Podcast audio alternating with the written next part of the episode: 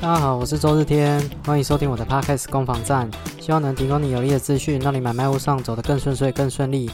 今天是我们的攻防战第五十三集，那今天一样会跟各位分享三则最近不动产的新闻哦，那也给大家做一些参考。那首先第一则是一个我一直很想讨论的议题啊，而且我觉得最近应该。会越来越热度会越来越高，就是预售屋的的事情。那这个是因为那个空头总司令张金二又出来讲话了，他讲到说预售屋工期要十年，这个到时候一定会出问题。那他就有在 FB 上泼文，受到很多的媒体有去转载了。好，那第二个想跟各位谈的是那个有一个是售租比反转，房市凉了，专家博房价没跌。这是讲到说一个租金跟房价的一个联动的一个关系，然后去检视全台湾各地的房价状况。好，那我觉得这个资讯也蛮有趣的。哦，那可以供大家做参考啊。那第三则是民团有公布，哦，民间团体有公布六都的社会住宅成绩单。哦，这个因为涉及到年底的选举嘛，我们也再稍微关心一下社会住宅的状况。那也许会让各位有一些新的想法。好，OK，那开始今天的这个攻防战的新闻的单元。那首先是这个预售屋的事情啊，哦，这个是美国麻省理工学院建筑硕士，以及美国宾夕法尼亚大学都市及区域计划硕士博士的张金二教授，哦，那他有在 FB 上沉痛的喊话。哦，他有讲到说，哦，这个公平会跟消保会啊，还有内政部应该积极的去调查预售屋合约的事情啊。那他讲的很有条理哦，他有讲到五点哦，我这边着重点跟大家做分享。重点一哦，这个个案长达十年才会预售屋才会交屋，那房市的风险越来越大，十年到时候状况是如何，建商是否存在，产品是否如职完工，这到时候都会有一些风险在，这是需要重视的。第二。建筑业者借由缺工缺料延期交屋或订定不合理的交屋时间，显然不公平的交易行为哦。第三，预售屋交屋的这个超过这这个时间过长，那导致说银行在评估上面哦，这个风险管理上面也会也会面临到一些挑战啊，所以这个应该要去接受一些控管。那第四，则是。这个房屋成本啊，其实大部分是来自于土地，而非缺工缺料的问题。那建商啊，只是借由这个缺工缺料的一些噱头或者是一些理由，来把这个房价哦转嫁给消费者去获取暴利，他觉得这也很不妥。那最后则是说国际局势的影响哦，导致这个变数越来越高。那如果十年的交屋，其实对于说一般的消费者真的是非常的不利。OK。好，这大概是他针对于最近预售屋十年才能交屋的事情的一些想法。那受到蛮多媒体去去重视的了。那首先，这个东西是不是真的像学者讲的这样子？然后，因为张金二是毕竟是一个学者起家的了，实际上是不是这样？哎。真真的是这样啊，真的是这样。这个预售的交付时间真的是越来越长，越来越夸张哦。有一些从五年、六年、七年，哦，到最近甚至十年。各位，十年是什么概念呢？十年是哦，你的小朋友从国小三年级到大学一年级，这是十年的概念。也就是说，在小朋友读小学三年级的时候，你跟他讲说。啊，小朋友，小朋友，我们有买新房子喽！然后你的小孩就很开心，说：“耶，爸爸妈妈，我们有新房子了。”然后结果到了大一的时候，就说：“哎，我们交屋嘞！”这样，我不知道 小孩的心里是怎么想的。各位，十年真的很长啊，十年真的非常长。那呃，这当然不乏都是有建商后面的考量啊。当然，最怕的是他担心违约嘛，他担心后面交屋有违约，尤其是疫情的一些影响，导致说。呃，这个事情的掌握度会比较低一些，可是十年真的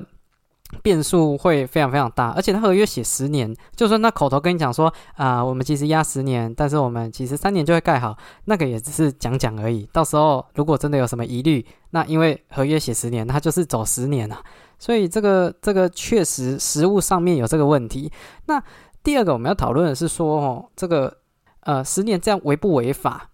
其实根据这个预售屋的买卖合约啊，政府有内政部有制定一个应记载跟不得记载的事项啊。那这里面其实并没有特别谈到这一块，就是交屋时间应该多久，他并他并没有这样写。所以我在想，基于说呃这个合约精神，双方其实合意。我想十年也是消费者可以接受，他才能签这个合约啦。所以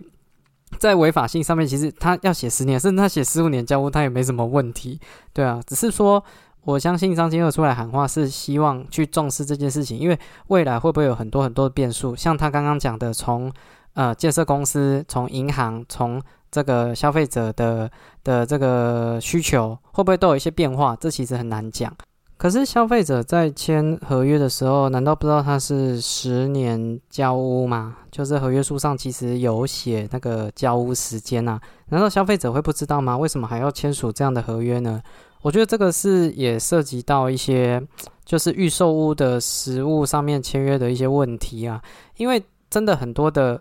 这个代销业者他会讲说，我们合约这样写，但是我们你也我们没有盖好，我们也没办法拿到钱嘛。那您的合约，我呃，您的这个价金，我们都有做履约保证，所以你也不用担心拿不到房子。这个实在是代销有非常多的说法。可以让消费者去签那个十年的合约，因为他讲的都会很轻松、很惬意啦，很这个东西都在可控范围内，这些等等之类的。那在这个情况下，消费者可能真的很难想象说一个案子要十年才能交屋，所以我觉得大部分的消费者会对这一块的呃，不管是危机危机意识哈，或者是呃这个认知，其实真的会没有这么明确。所以他会觉得，虽然合约这样签是十年，但是我应该不会这么晚才拿到房子。毕竟我如果这么晚拿到房子，那建商要这么晚才能拿到钱，那这样子应该也不是建商所希望的。那他就会用这种心态哦，去让消费者听起来好像很放心。可是实物上面呢？实物上面到底是不是这样子？各位，实物上面如果真的出问题，一切都是照合约走，而且很多问题。甚至你合约有写的都不见得会照着走了，更何况是合约没有写的范围。其实，在实物上面啊，预售的签署，从最前端的哦，最前端的合约签署的时候，常常就会有一些特约了，他会请你在某些地方要去修改去签名。像之前我有一直跟各位分享的，像交屋保留款啊，五趴变五万，那又或者是这种禁止换约，其实有一些会写换约仅一次为限。啊，但是他会口头跟你讲说，哦，没关系啊，你有跟我讲，我们这个就只要再做调整就好了。换约就是只说我如果买了一个预售，我想要把它卖给别人，哦，那它其实上面也会有一些有一些规范呢。那像这种是比较前端的合约内容的问题，那甚至是至于说终端的，哦，甚至是偏后端的那个房子交屋啊，有一些会讲到。代销业者说啊，你这个房子放心啊，这个三房的可以装四台冷气，哦，三个房间跟客厅，我们的呃冷气室外机的位置我们都留好了，哦，你这个你可以放心。可是交屋的时候就发现，那个其实真的摆不下四台的的的这个冷气机相对应的室外机的大小，它留的空间太小了，所以它室外机只能放一定的。型号，所以根本也没办法对应到四台冷气。那如果你要装两台室外机的话，根本就没有地方可以装。它那个都只是在呃代销在销售的过程里面有提到的哦。那还有那种管线的问题啊，比如说那个冷气机会有预留那个排水排水孔。哦，那个有一些里面还有是实心的，就是根本没办法排水。那它这个不见得是建商到时候交屋的时候，你有办法马上去察觉到的。所以，我我真的觉得，如果交屋可以的话啊，更正哦，如果是这个跟建商要验屋的话，其实找个信得过的验屋公司，我觉得是一个不错的选择。像之前有我有查到一些案例哦，他甚至是。呃，防水层没有做，我觉得这个就蛮夸张的。他建设公司盖完，因为浴室地砖都铺好了嘛，那你其实根本没办法去想象它防水层有做没做。那后来不知道是发生一些纠纷还是怎么样的，那后来他把地砖挖挖开来，才发现一层防水都没做。像这种事情，其实在这个验屋的时候非常难以去察觉了。那当然，我也不是说一定要用什么方式去验屋，像有一些会讲说啊，我要那个放水。放水把整个浴室用到淹水，然后淹二十公分，然后要淹七天。那如果确定楼下不会漏水，那我这样我才要写这个交交屋单。哦，我觉得这个也有点不合理啦。这个你说这样子是能验出来的？这因为这不是一个真实正常在发生的状况。你没有人每天回到家洗澡的时候就开始开始把浴室拿，然后去 去让它淹水，这样淹二十公分的高这样。这很像在那个游泳池要进去，要进去游泳池前不是有个地方要要让那个脚泡一下水嘛？你不可能在每次洗澡的时候都弄成这样子，这其实也不太合理。但是我想讲这个是其实凸显一个状况，就是说，呃，建商的预售屋在签署的时候跟最后收尾交给你的时候。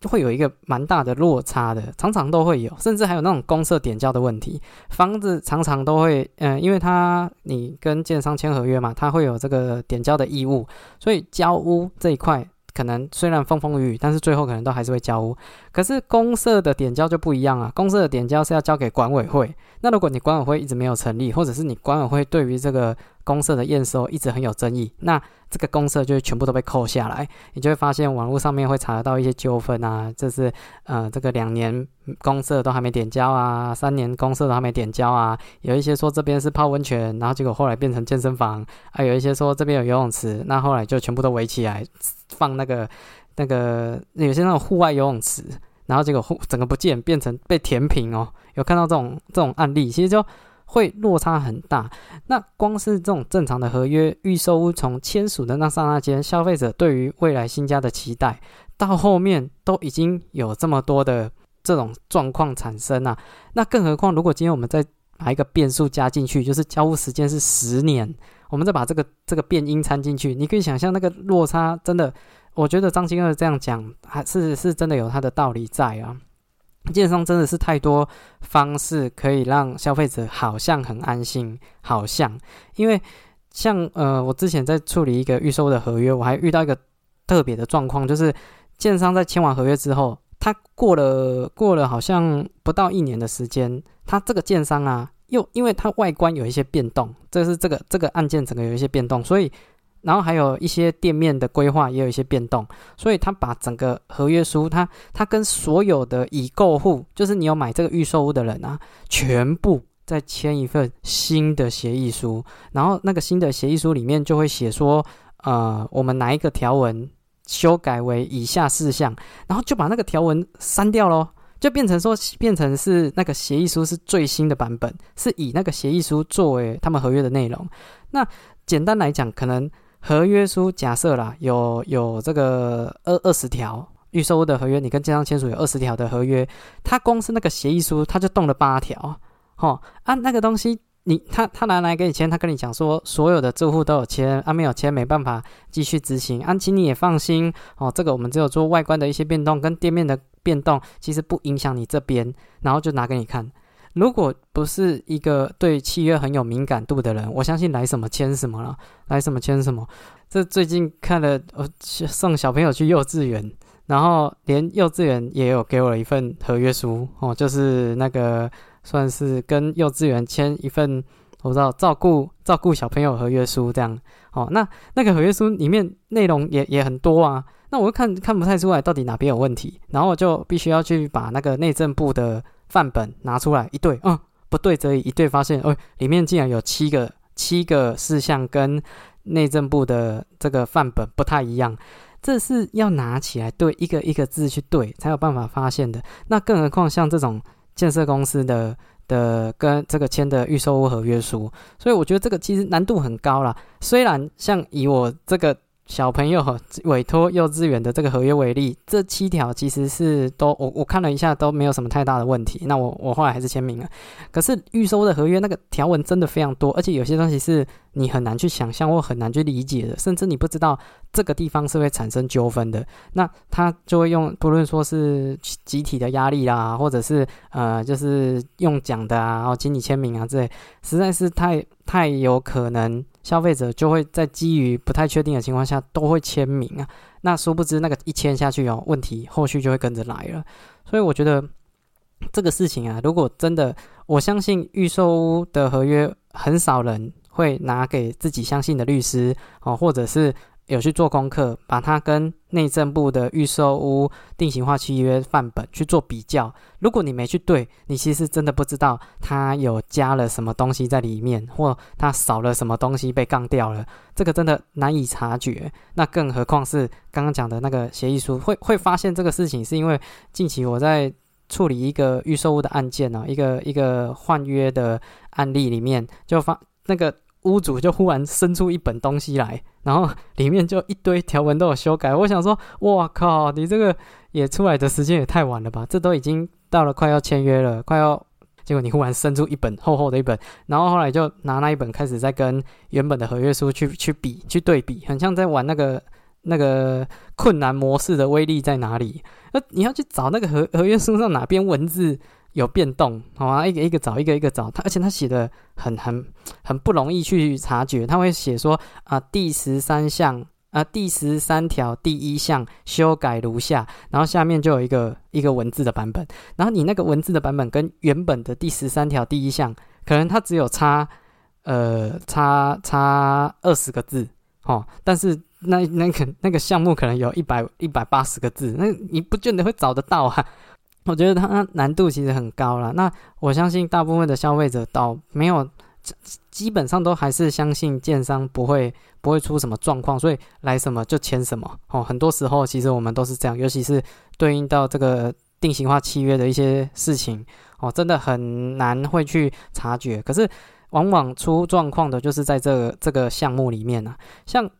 那个这是张金二讲的十年交屋这件事情。交屋延迟这件事情，其实在去年疫情期间就默默的有在发生了。有些建商原本可能写说两年交屋，可是他真的面临到这个这个问题，就是呃缺缺一些东西，导致他交屋会比较不顺。那到底因为疫情，然后交屋延迟，这个能不能被接受呢？其实合约书上哦也有，呃那个政府也有定，你可以什么情况下才能去。啊，才能去调整这个交屋时间。它有两个原因，第一个是受天灾地变等不可抗力之事由，天灾地变，好，不可抗力。OK，第二个叫政府法令变更或其他不可规则于卖方事由。好，那请问缺工缺料这个算不算不可规则呢？我认为，其实在解读上面。嗯，不容易，因为因为你今天卖方还是呃，就卖方就是建商了哈。建商其实有非常多的方式可以，呃，应应该说建商有很多的资源，它有一些替代方案。你请不到工人，可能很大的原因是因为你的开的条件、市场机制。现在请一个工人一天可能从啊五千块，然后变成一天变一万块，那是你建商愿不愿意花更多的钱，然后请这些营造。然后来把这个这个建筑去完工，所以这个不是说你不能去解决哦。如果要今天主张因为疫情然后导致不可规则，我觉得这个难度是是蛮高的。那政府其实在法规上面也没有什么变化，那更不用把这个疫情解读成天灾地变嘛。我觉得这也不至于啊，天灾地变可能有些是什么地震啊，还是什么什么什么这个这个淹水啦，这些可能才会有讨论。所以。实际上，去年就有陆陆续续有一些建商延迟交屋的状况，它是走这一条，可是。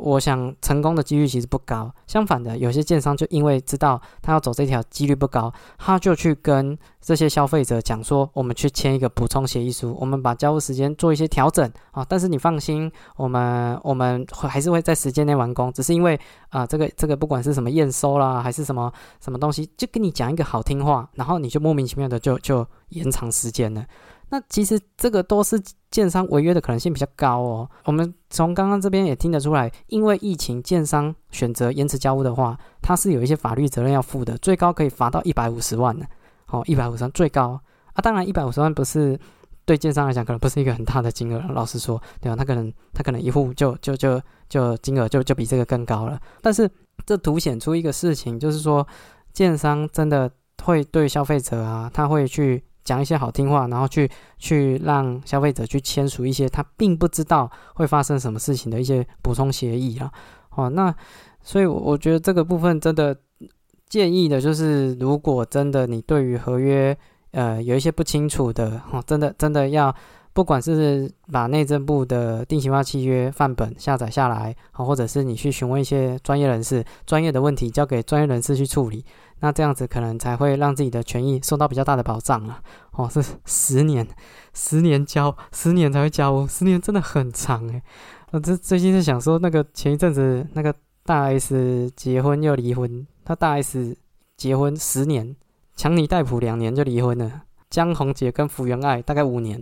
王力宏跟李静蕾大概八年，也就是说，这些人都已经结婚又离婚了啊！你的房子还是没有交屋，哇，这真的难以想象啦！十年交屋真的太可怕了哦！所以，呃，大家如果近期希望去买一些预售屋，请务必留意一下那个交屋时间。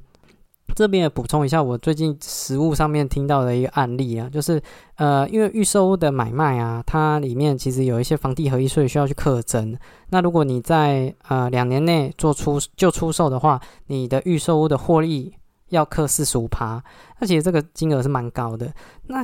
最近我就听到有有一种呃做法，就是。嗯，好像以前就有了，可是最近因为九月怕是预售屋禁止转让的几率会越来越高，所以预售屋我相信在今年八月会有另一波另一波的成交量。可是最近有一个就是为了规避这四十五趴的的这个房地合一税，有些会选择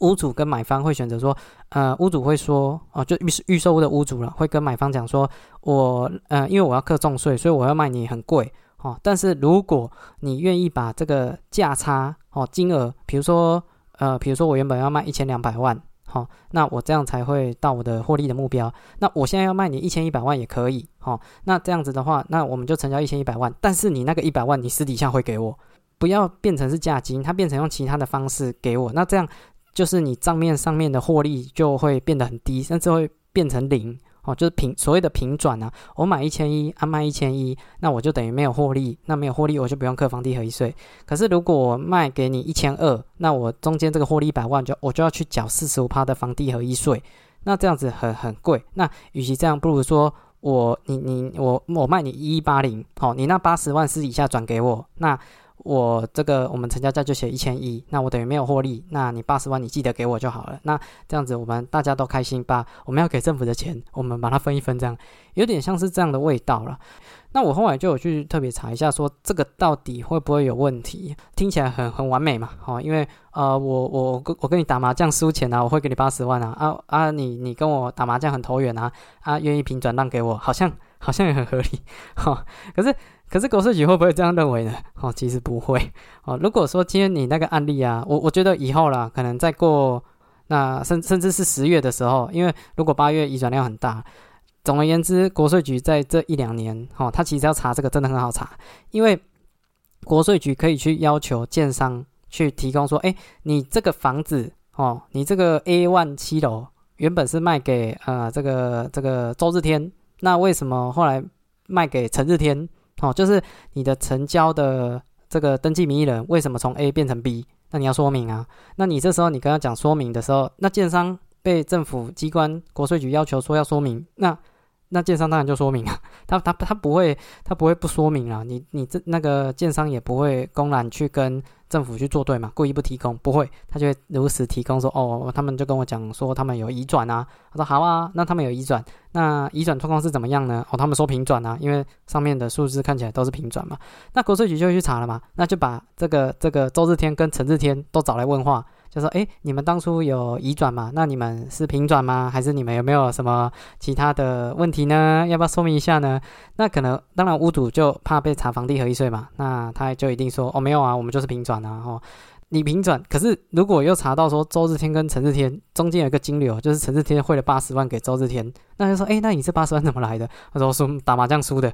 这个其实国税局就会认为说，你你是在规避房地合一税，你们这里有这个不正当的金流啊。啊，你们什么时候打麻将？什么时候？啊，你们打多大？啊，那那当下有没有人啊？可以证明你们打麻将？其实国税局今天要查一件事情，没有什么东西查不出来的。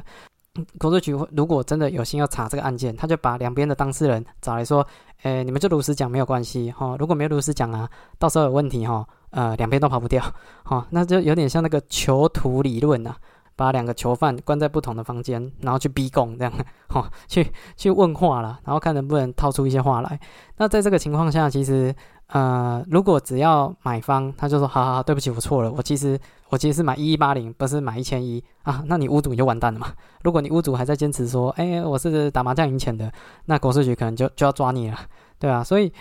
只要两边他今天他建商抓，他一定抓得到。那抓得到建商，那接下来他就是要不要抓买卖双方？那如果硬要抓，其实说真的，国税局没有什么抓不到的。那抓到可能就是好一点就补税，你好配合就补税啊。如果你不好配合，那你就逃漏税，逃漏税就有逃漏税对应到的方式。好，所以其实这个有一定的风险在。我我不能不，虽然看起来好像是双赢，可是其实两边都是用风险去换那个利润的。好，那就算这一端没有问题啊。这件事情本身对买方也是不利的哦。各位，如果你近期要买预售屋啊，你你听到这样的一个选项啊，你你还是要三思啊。因为如果你今天照着他的这个屋主的这个这个想法，那你今天呃用一千一跟他成交，那就等于你成本一千一，你成本一千一，可是实际上你的成本是一一八零哦。那在这个情况下，你就会未来在卖的时候，你的获利的。机会会比较高嘛？你未来可能卖一千四，你你原本是呃获利才两百二十万，结果因为你的成本被他被跟屋主达成共识写一千一，所以你获利变三百万，然后又要再课税、课重税。买方如果配合这个屋主去写这个比较低的合约，未来对于买方的转售上面成本认定上面，其实相对来讲也会比较不利啦，对啊，所以这是近期的一个。预售屋有关于房地合一税的一些事情，我相信会有真的不少呃屋主或买方为了去呃降低那个金额哦，降低那个金额，然后去做一些私底下的讨论哦。但是，诶，真的建议不要哦，因为未来可能真的会有一些你无法预测的风险，你要把你的呃这个这个未来税金的风险去交给别人哦。如果你是屋主，你还要担心会不会哪一天买方。哦，不爽，然后把那个金流的记录拿来说，哎，我跟你说，国税局，哦，他这个逃漏税啊，我跟你讲，我买的成本其实是比较高的，哇，那这样就同归于尽啊。那想当初如果屋主还让利给他，哦，因为说要省税金，然后让利给他，结果最后还被整个整个又被咬回去，我觉得这其实。状况会会很不理想啊，那又或者是买卖双方其实都没，大家都讲好了都没事了，可是建商把买卖双方给卖了，那当然也有很很有可能啊，对吧？因为建商倒也不想做违约的事情啊，哦，这个还是跟大家做一下分享，要稍微留意这一块。OK，好，哎，不小心讲了三十分钟，好，这个我后面还有两个新闻，我这边就着重点去跟各位分享，哈，呃，好，我尽快。这个第二则新闻是有关于这个租租售比，我讲重点就是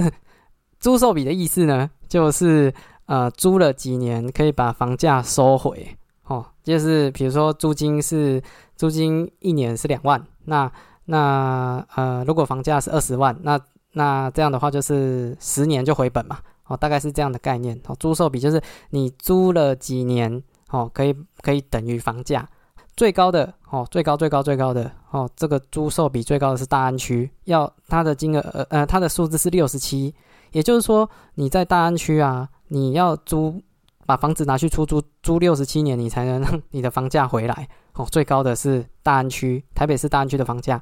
那前十名啊，呃，七个在台北市，三个在新北市。新北市最贵的是土城、永和跟中和，这边的租金跟房价要租五十年，你的房价才会回本。哦，这真的也很高了啊！啊，最便宜的是是这个台南，台南的话有呃安平区跟中西区，还有安南区这三个区域，大概二十三租售比啊，售租比是二十三，也就是说你在那些地方有买房子的话，大概二十三年哦，你就可以让房价回来了。好，对，这是我要跟各位分享的。那这个资料来源是台南市不动产估价师工会，哦，这个蛮有趣的，估估价师所做出来的一个资料啊，其他的我就。不不多说了，好，最后一则是那个社会住宅的，哈，社会住宅的数据也跟各位分享一下。台北市啊，目标五万户，新建大概两万户；啊，新北市目标三点三，嗯，三万三千户，然后达成是八千八百户。桃园的话，目标两万户，达成七千户。哦，台中是大概一万五，哦，达成大概七千。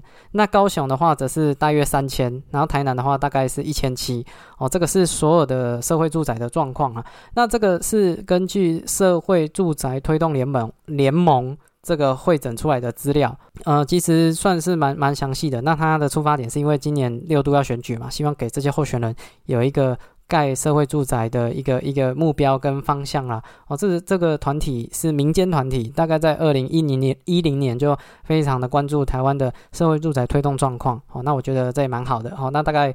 大概是这一周的。攻防战房地新闻分享有点超出时间，好，那希望这样的资讯对你也有一些帮助。如果也谢谢你收听到节目的最后，如果你觉得有些帮助的话，麻烦帮我的在 FB 上 Apple Podcast 或者 First Story 平台上面做个留言，让我知道你们的一些想法。OK，啊，我是周日天，祝你有愉快的一天，拜拜。